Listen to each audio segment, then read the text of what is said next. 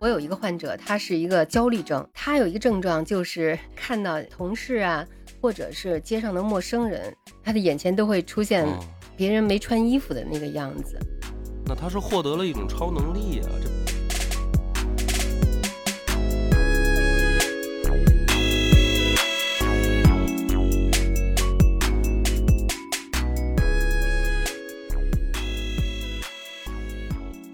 恐发作的病人，他不分时间地点，忽然间有一种濒死感，脉搏就攀升到一百二以上，没办法呼吸，眼前发黑，就感觉自己快要死了，看上去好像是被一种什么神秘力量给他控制住了。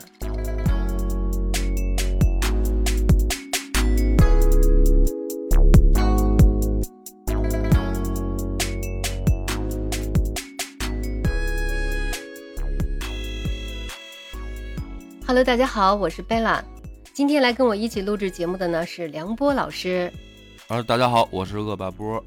嗯，今天我们来聊的话题呢是如果没有疫情，我们现在是什么样？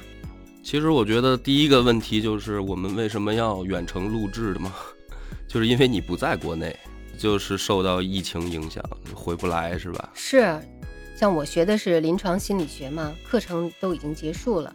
但是因为我们这个临床呢，它有一个实践的这个环节，嗯，我们是跟医院签了合同，但是因为一疫情呢，就不能面诊了，所以一直就停在这个环节。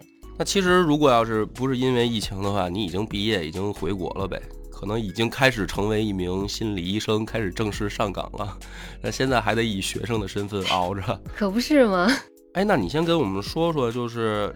那加拿大那边，他们这种情况下看诊怎么看呀？他也没法去医院跟你面对面了呀。对，现在就只能在网上了，只能用视频啊、音频啊，但是效果确实会差好多。他这网上也不不直接呀，你只能看看他表情什么的。对，其实有的人可能就觉得说，你们心理医生不就是靠说话治病的吗？对吧？嗯，就好像说跟你聊天就可以了。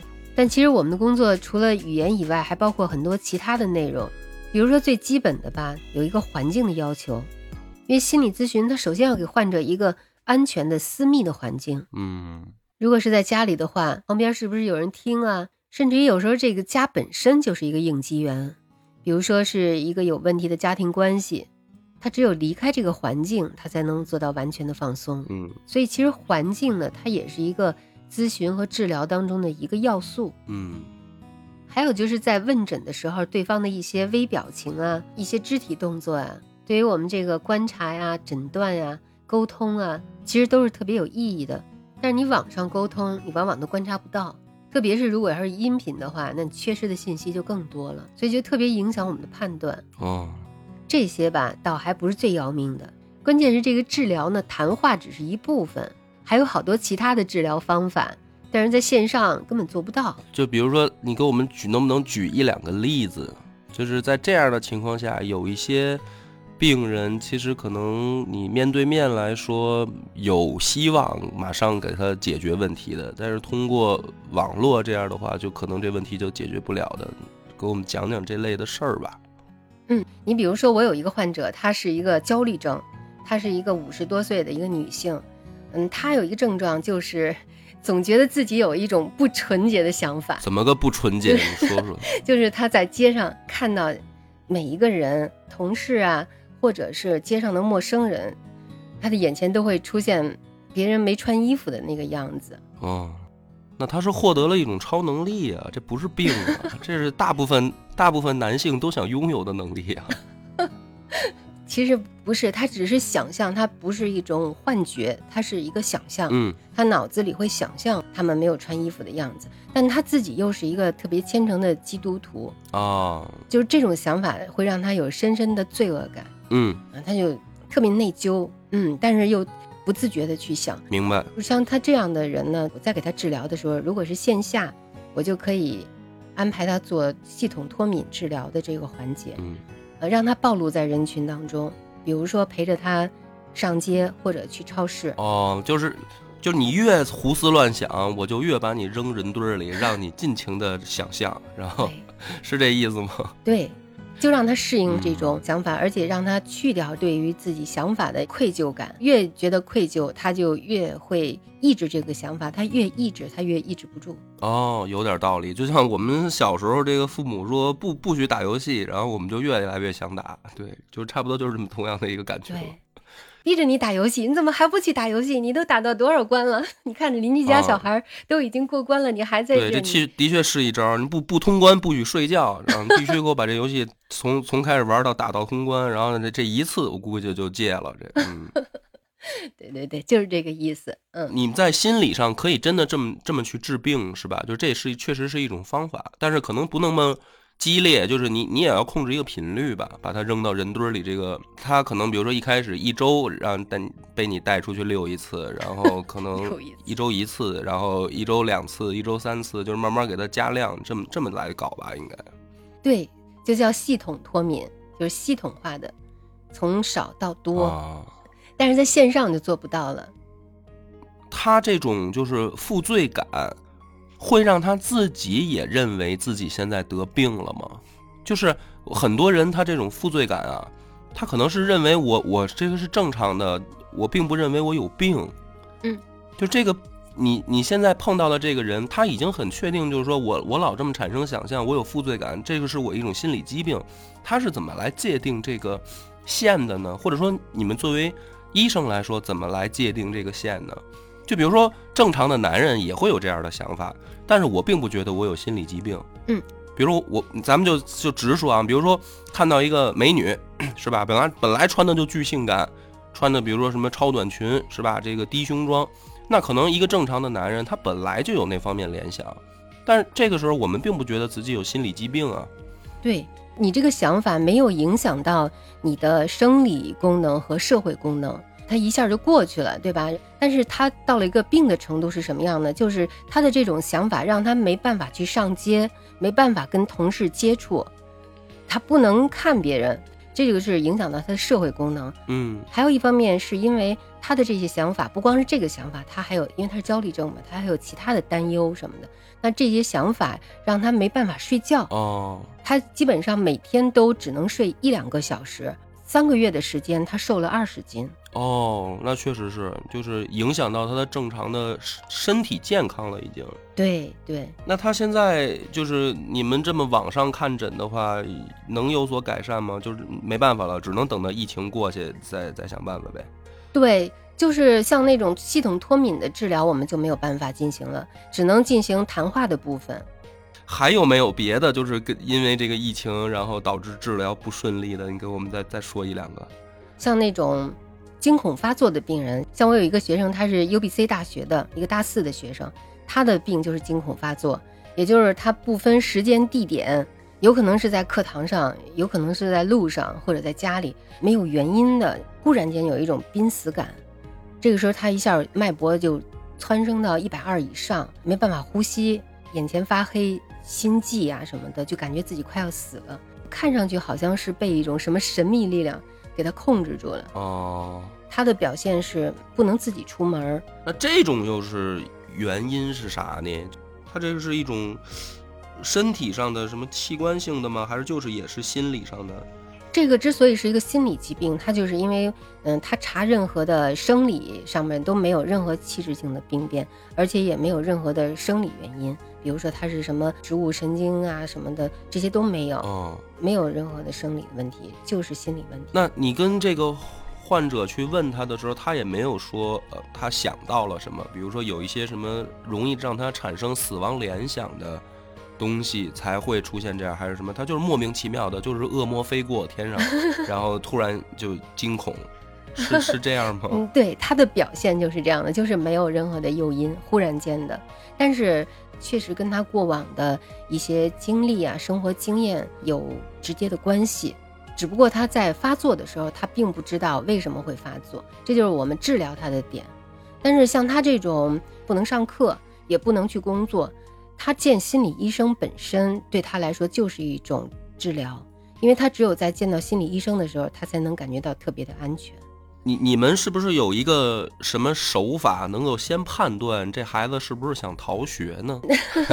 这个确实有，临床心理学嘛，它就是临床诊断和临床治疗两个部分。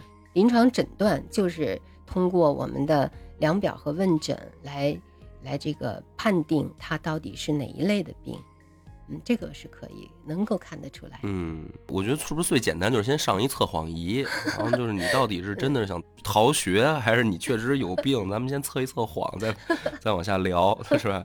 但是你现在没办法面对面，没办法没办法给他上手段，上不了手段。对，对，可以这么说。啊，对，那这嗯，这个病人现在怎么办啊？这个病人因为他是之前的病人，在线下哦我们可以用 ACT 疗法呀、正念减压呀等等这样的疗法，差不多用四周的时间，基本上就可以上学了。嗯然后经过差不多两个月的巩固治疗之后就痊愈了。嗯但是如果在网上治疗就很难，或者说效果会打折扣，因为这种病人他有极度的不安全感。那我们在网上通话，不论是音频还是视频，都让他觉得他实际上还是孤独无助的。所以你线上带他做治疗，无论是正念冥想啊，还是谈话呀、都不如面对面的效果好。以前差不多四周就能见到明显的效果，但是现在可能就会拖得很长。明白。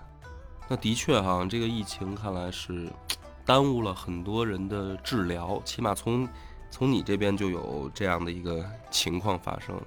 其实我还知道，其实也耽误你自己的治疗了，是吧？因为你好像跟我说，也是最近有一些身体上的不适。对，我是从二零一九年到现在还没有回家呢，还没有回国呢。恰好是在这个疫情的阶段，我就是得上了这过敏性的哮喘。哦，从那时候开始，两年的时间越来越严重。最开始只是偶尔发作，到了二零二一年下半年，就是去年的下半年的时候，我喷药已经不管用了，每天只能睡两三个小时。到了十月份的时候，我连去超市十分钟的路程我都走不到。那时候我感觉我完了，快挂了。嗯，到十二月份的时候，我就在家里头，从楼下走到楼上，我走不上去。天啊！而且你想，他是在疫情期间，这种呼吸困难症就就特别可疑。但是我可以确定他不是新冠，因为他都持续这么长时间了嘛，而且也没有发烧什么的。不过圣诞节前我还是看了医生，然后医生他就是说你做一个全面检查吧。加拿大这个医疗系统负荷特别的重，又是疫情期间，又是圣诞节前，他根本就安排不了 CT，就只能照一个 X 光。照 X 光呢，还是节前照，得节后才能看，就是三周以后我才能看结果。要有什么病也也都耽误了，嗯。不过他给我换了一种药，那药还挺管用的，所以现在我还可以重新说话了。嗯，就是是那种就跟电视剧里面演的，随时从兜里掏出来，然后像喷雾一样要喷一下，不然就可能要挂了的那种。然后就那种药是吧？是的，对，要把我那个药换成那个空盒，就相当于把我杀了。哇塞，这这这太恐怖了。是哈，其实这个这个疫情之下，很多人的生活吧都被影响改变了。嗯，所以我也想吧，后疫情时代，也许可能以后发明一种什么新技术啊，或者发明一些线上操作的那个治疗方法，我们的工作方式有那种颠覆性的改变。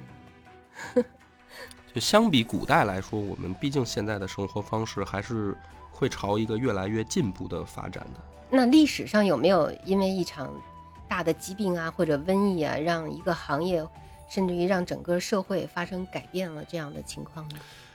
咱们国家历史上还真有，而且确实呢，比咱们这一次经历的新冠要严重的多得多。那我呢，因为是喜欢历史嘛，所以看的这方面的，可能本来也就比比大家可能细一点儿。嗯，我给你讲几个这个，先讲几个小故事，你感受一下啊，就是好啊，然后你先猜猜这是哪一个朝代发生的？就是说啊，第一个案子是这样的，就是当时的这个人与人之间会发生这样的事儿：两个人同时骑着马往前走，然后再聊天儿，然后后面这个人说完话，再往前一看，前面那个人已经掉到马下死了。啊，就当时的现状啊。再讲一个说，当时啊有小偷，小偷呢发现有一家富户啊，这个家中有瘟疫，然后全家已经都死了。嗯，这两个小偷呢决定晚上去偷东西，他们就到那个屋顶，打开一个洞，然后一个小偷呢下去，从下面往上递东西，另一个人在站在那个房顶上去接。等他们两个还没偷完的时候啊，后来人发现他们的时候，这两个小偷已经死在这个屋顶上了。我的天哪！手里面还攥着这个赃物没拿走，这是一个情况啊。还有，嗯，说当时这个婚礼上，一对新婚夫妇，婚礼还没办完呢，还没完呢啊。等到什么可能，比如说这个轿轿子掀开，新娘子出来是吧？那边再去找新郎，一看。新郎新娘已经都死了啊！就一场婚礼没办完，新人已经都挂了。哇！最后啊再讲一个，说当时这个有一个官员上任，啊，去说他是去温州赴任，这就已经南方了，还不是北方。这官员叫吴彦生，嗯，他到温州的时候，刚一进城，他的一个仆人就死了，然后呢，他让另一个仆人去棺材店里面买棺材。另一个去了以后半天没回来，等他去棺材店找这个仆人的时候，发现派去买棺材那个又死了，直接进棺材，啊，这倒省事儿了啊。这个就是历史上真实发生的，在大瘟疫的情况下，当时的人记录的事儿。啊，这么厉害的多可怕！就是他的死亡来的非常快。对你猜猜是哪个朝代吧？那我先猜他有可能是哪种病吧。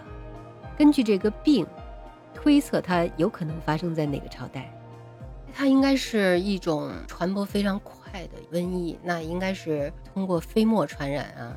我所知道的最快的传染速度，潜伏也得有个二十四小时。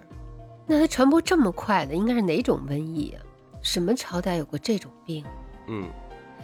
其实这个是在，因为我不是学医学相关专业的啊，但是我知道说我们给人类历史上这种传染病或者大瘟疫有一个排名，就是它的这个猛烈程度是有排名的，排在第一的，就是鼠疫。哦，鼠疫的首先致致死率是百分之九十以上，接近百分之百，就是中招了必死。在历史上。在历史上，就是我们有过统计的这个可以看到的数据，可以发现的是鼠疫，而且是传播的这个，就是等于发病的速度非常快，就它没有那么长的什么所谓潜伏周期，可能就是一天之内就感染到死，就就完成整个过程。那么这个鼠疫，我刚才讲的是历史上发生的事儿嘛，其实记载的最详细的一次。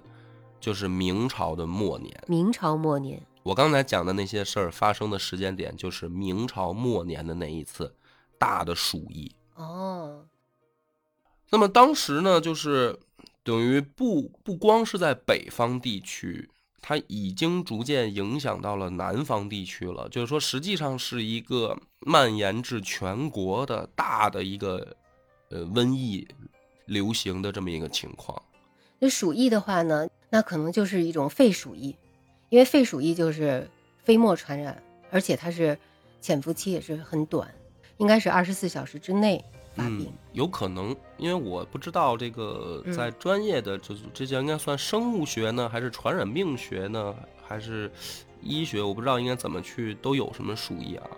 鼠疫有两种，一种是腺鼠疫，一种是肺鼠疫。腺鼠疫一般是由这个呃老鼠啊、跳蚤这个传染的。那种动物传染给人之后，再变成人传人，哦，这是腺鼠疫。我估计古代应该两种都有。肺鼠疫就是通过老鼠传染给人，然后人跟人之间是飞沫传染，通过唾液呀，嗯，还有这个就是他碰过的东西啊什么的。都会传染。我我说一下当时有人整理出来的情况，你看看有可能是哪种啊？说当时的人他为什么会发病的这么多，然后传染的这么快，是因为他们当时没东西吃，可能吃了老鼠肉。这种应该算哪算哪一个呢？应该是后一种还是前一种呢？那它两种都有，都有可都有就是两都有可能是吧？都有可能，一个是它的传播途径，肺鼠疫它主要是飞沫传染。腺鼠疫它主要是跳蚤啊什么的这种叮咬传染的，腺鼠疫它主要是在淋巴复制，嗯，所以它身上，特别是腋下呀、颈部啊，它可能会有那种大疙瘩，会有这种炎症反应。哦，那明末应该是后一种。对，因为史料记载，他们管这个叫疙瘩病。哦，那它就是有淋巴炎，最后淋巴化脓变成开放性的溃疡，然后就就是死于这种炎症。哦，那就是了，那应该是后一种。嗯而且史料记载是得病的人会吐西瓜水，嗯，就是吐血如吐西瓜水。你想想那个西瓜的那个汁儿，然后大口大口吐出来，但是实际上是血。这个是当时历史上记载的。也因为炎症嘛，淋巴感染啊，他的内脏可能都已经出血溃疡了。出血了哈，嗯，所以非常恐怖。反正我看，因为我不懂这个医学知识，但是我看到这个文字记载说当时的这个情况，我是吓得够呛。所以当时呢，就是 后来啊，有学者提出来，就是历史方面的学者啊，曹树基教授，我就直接说名字吧，因为这个在在这一次明末的这个怎么说呢，研究上是是有一个我觉得挺突出的这么一个贡献的，就曹树基教授，他就提出来说明朝亡于鼠疫，嗯。他就直接把这个观点就定义成这个了，因为其实，在史学界我们知道呢，对于明朝的灭亡有很多的观点，对，就是有的人说认为是这个小冰河期，就是归结于气候，对，有的人呢归结于这个农民起义，嗯。就是这个这个是大家最知道的嘛，李自成嘛，闯王李自成。然后有的人呢归结于外敌入侵嘛，就是满清在这个北方老打仗嘛，一直其实持续了很长时间的打仗。强悍的游牧民族。嗯啊，就是说他等等于把这个国库掏空了嘛，因为他老要有军费嘛。然后也有人呢归结于说，说是这个呃党争，因为他之前就刚发生这个呃魏忠贤啊什么这些太监阉党干政，然后后来有对就是党争嘛，大臣之间互相不作为，互相就是骂架什么的。嗯所以对于明朝的灭亡，就是在历历史上有各种各样的观点，就认为他亡于什么，到底灭亡的根本原因是什么。那么在这个里面，其中等于曹树基教授就提出了他的观点，他认为亡于瘟疫，这也是一种观点。但我觉得应该都有吧。你看小冰河期，它肯定就是粮食减产啊，然后内忧外患。，对，嗯其实呢，我觉得肯定啊，肯定是说，明朝的到到最后，大家都是一声叹息，就是说国运如此，就是说，当这些所有的灾难像多米诺骨牌一样都砸过来的时候，这个王朝就他的气数已尽了，就是什什么皇帝啊，天天神下凡，天要亡他。对，也解也解救不了了。所以就说大家都认为崇祯皇帝就很冤嘛，就是他并非那意思，并非亡国之君，却赶上了这个亡国的时代，没办法。想要兢兢业业当个好皇帝，嗯，没有那个时运是吧？对，就很很悲剧嘛。那么其实呢，这个我们看历史上，呃，其实分析它的原因啊，我也是就简短截说的给大家讲讲这一次明朝末年的大瘟疫，它是从哪儿来，最后到哪儿去的。嗯，因为，嗯，其实大家很多人都说说，如果能穿越穿越的话，去哪个朝代？大家都说啊，去宋朝是吧？这个宋朝是文化人的好时候。就是反正还是那句话，要穿越，比千万别去哪个朝代，就是明朝末年，千万别去。尤其是这个末年，是他是从什么时候开始呢？就是其实就是从崇祯上位以后，当时呢，北方北方已经出现了说这个人口流动，就是说吃不上饭啊，有的人开始往草原跑。它等于人这个流动就开始了。那么当时呢，就是等于历史学家就研究说，其实草原呢，它的这个作物生长能力也在降低，就是老鼠实际上也吃不到东西，那么它抵抗力也在下降，身体里面就开始积累了这个所谓的病毒吧，或者说叫细菌，细菌应该是更贴切的。对，鼠疫是鼠疫杆菌引起的。嗯，是细菌。那么当时呢，因为没吃的，所以呢开始出现说有这个人去吃老鼠或者说老鼠收集的粮食。就是老鼠不是也有也有收集粮食的习惯嘛，对吧？你看有的那个穷人他就掏老鼠窝。其实有一种说法说咱们那个腊八粥就是这么来的，说是朱元璋当年要饭的时候掏掏老鼠窝，然后煮了一锅粥，就叫腊八粥。这是一种说法啊，不一定对。反正明末又出现了这个现象，然后呢就开始在西北地区爆发，非常的快速度啊，就是在西北爆，只要一出现就开始。连州带县的这么去扩散，然后老百姓呢，他他那个时候他不懂发生了什么，就他不知道这是什么情况，到底怎么回事，他所以呢，他为了活命，他一看村里死人了，他就要往外跑，这是当时的一个人的本能反应。但是这样的话呢，就是说他越跑，传染的范围就越广，于是呢，就是西北成片成片的，就等于变成了这个瘟疫的重灾区。嗯。但是这个其实呢还不算完，因为这老百姓他的移动能力其实不强。最可怕的是什么呢？当时有记载，其实瘟疫集中在李自成的部队里面。这支部队到哪儿，这个瘟疫就跟到哪儿。因为这支部队呢，他也没粮食，他要四处的去抢劫，就是而且抢劫的都是大型城市，因为大型城市才可能有余粮嘛。所以这支部队到哪儿，其实仗不用打，他就把瘟疫带到哪儿，这个城市就中招。他像一个细菌部队一样。对，他并非在比谁的战斗力强，他两边实际上是在比谁死的人多。就是在这样的情况下，军队到哪儿，瘟疫就扩散到哪儿，然后这个就变成了一个恶性循环，在抢劫。所以实际上，这个从西北地区开始。这个瘟疫横向，没用多长时间就已经传播到河北，最后到了北京。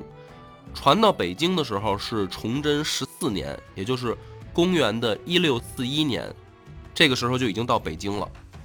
我们刚才说的那个，就是大家管它叫疙瘩病嘛，也是在这个时间，就是在当时明朝全国已经有一个对它的认识了，因为已经到首都了。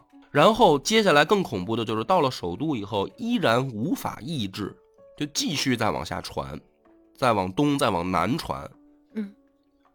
然后在这样的情况下，北京啊，出现了一个情况，说街上死的这个人尸体来不及收，明白那个感感觉吗？就是大街上好多死的尸体只能放在那儿，因为。来不及收，不是不想收。城门在最严重的情况下堵棺材，你听说过堵车？你听说过堵棺材吗？就是想把城里的死尸装棺材拉到城外去埋，在城门口堵了太多，出不去了都。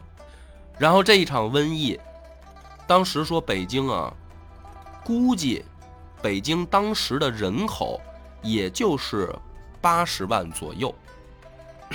明末的时候，当时的北京城说这一场瘟疫，起码死了一半儿，就是从八十万人口的一个城市直接死了一半儿这个瘟疫。嗯，然后呢，说等到真的李自成打进北京的时候，他发现这个北京其实跟一座空城差不多了。就是大家都会说，为什么？哎，这个首都李自成进的这么容易？就是我们站在后代去看明朝历史的时候，会去觉得很奇怪。说你一个首都，你再次再次，你总有一些保卫皇帝的部队吧？怎么这么容易，李自成就杀进来了，一点抵抗都没有遇到？是因为这个皇帝不得人心，就是没有人愿意再抵抗了吗？其实有一种说法，就是李自成面对的其实相当于一座空城，不是不想抵抗，是人都死光了，完全没有战斗力。对，就是说他能战斗的人都死光了，他可能剩下的都是一些要么病着，要么老弱病残，他这些人也没有办法打仗。那么在这样的情况下，等于说大明的这个首都就亡了。这个就是你要问我说，我们历史上发生过什么？呃，我我能想起来的最恐怖的也是对人生活改变。因为咱们今天要讲的是说疫情的情况下对生活的改变嘛。那么我就想到的是这么一个历史上发发生过的这么一个真实的情况。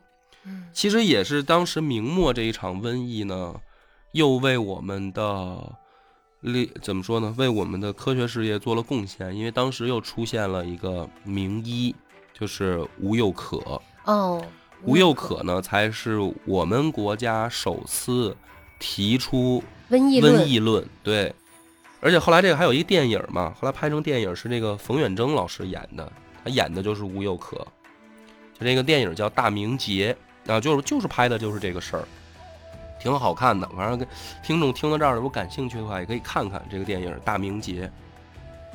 那个这个吴又可先生呢，他就提出来说，其实呢，这个我们当时的治疗方式是错误的。嗯，就是明朝人啊，当爆发这个大瘟疫的时候，他们不是说束手等死，也有医生，是吧？也有这个基础的说啊，来病得病了，我们治病的这个本能的反应。但是吴又可先生就提出来说，在明朝的时候，大家首先治疗方式是错误的，因为当时还在按照东汉张仲景的《伤寒杂病论》的方式去治疗、去对待这一次瘟疫。那么，其实这是完全两两种不同的病，就是在吴又可的这个观点里面已经明确提出了，说我们这次面临的不是风寒，不是所谓的伤寒，而是他说说天地间有一种戾气，因为他不知道这个细菌嘛，他没办法形容说这个东西，他就说天地间有一种戾气，这种戾气可能会通过空气传染，说我们应该隔绝。当时他就提出来了，那么他提出来以后，他就认为说，其实这个最好的有效的方式就是把这个爆发了怎么说戾气的地方，我们的人啊要隔离开。但是呢，当时的人无法理解他，嗯因为大家都说说，首先你不按照医圣的这个怎么说，用了上千年的方子治病，你这个你这个等于属于说这个不认祖师爷的这个 感觉都出来了，是吧？就是就是非常的怎么说呢，接受不了啊，嗯，就是就不按照常规治疗，狂妄自大。提出一种歪理邪说的感觉，是吧？对啊，你对，然后你说这个什么利器，你这怎么证明这什么是利器？你能拿出来我们看看吗？你也没有啊。你能看得到吗对？吧？然后，而且就是说，这个病人是更是需要照顾，对吧？应该是这个我们要去抢救他啊。结果你的意思是把这些人隔离了，就让他等死嘛？不管啊，你不管，你有被人性嘛嗯。所以当时的人是无法理解吴又可。不过他说的这个确实，因为是呃所谓那个《伤寒杂病论》的那这个张仲景提的那个，他是主要是针对有点像那种病毒感染，像流感啊什么的，所以他是提高自身的免疫力，对抗这种病毒性的病。嗯但是像这种鼠疫呢，像他说空气中的戾气，可能就是指的是肺鼠疫。那它这种鼠疫，它实际上是一种细菌性的疾病。你如果光靠着免疫系统来对抗它，其实是不够的，它必须有一种抗生素才能解决这个问题。嗯。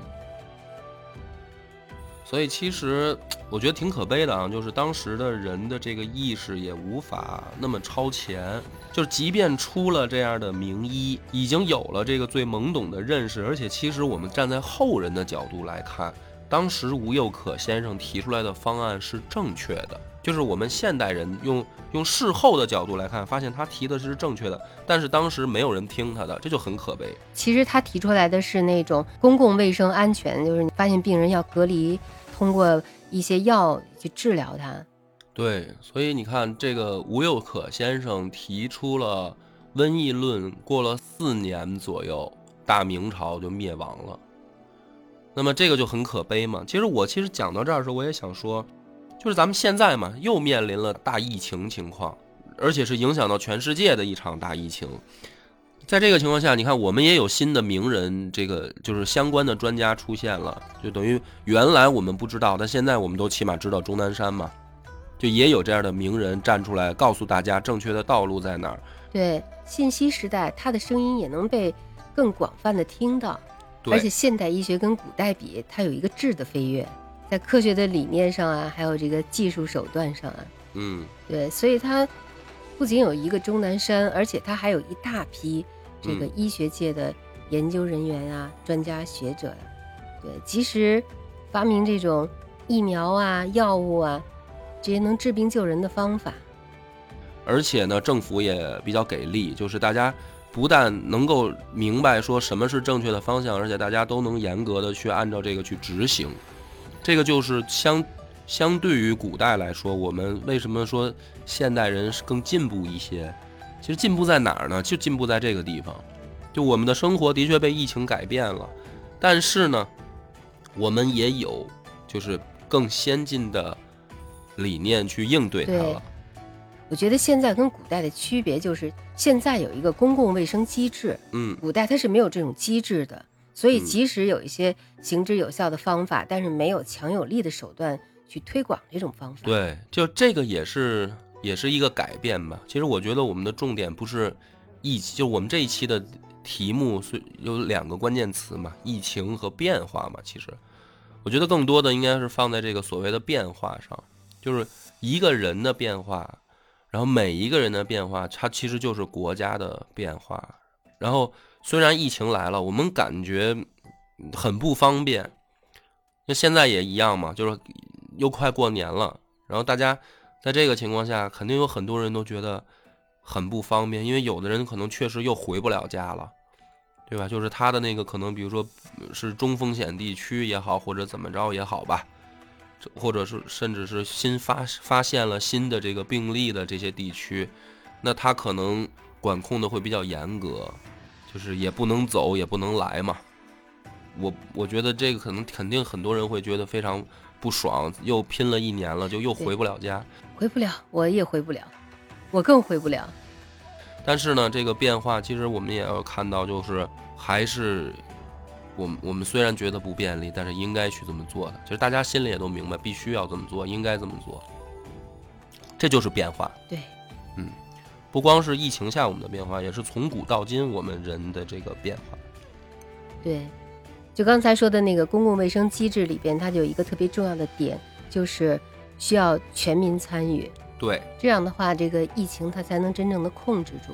哎所以希望新的一年我们能战胜疫情，哎，早一点度过这个艰难的时期。好，那咱们本期就录到这儿，感谢大家收听，咱们下期再说，拜拜拜拜。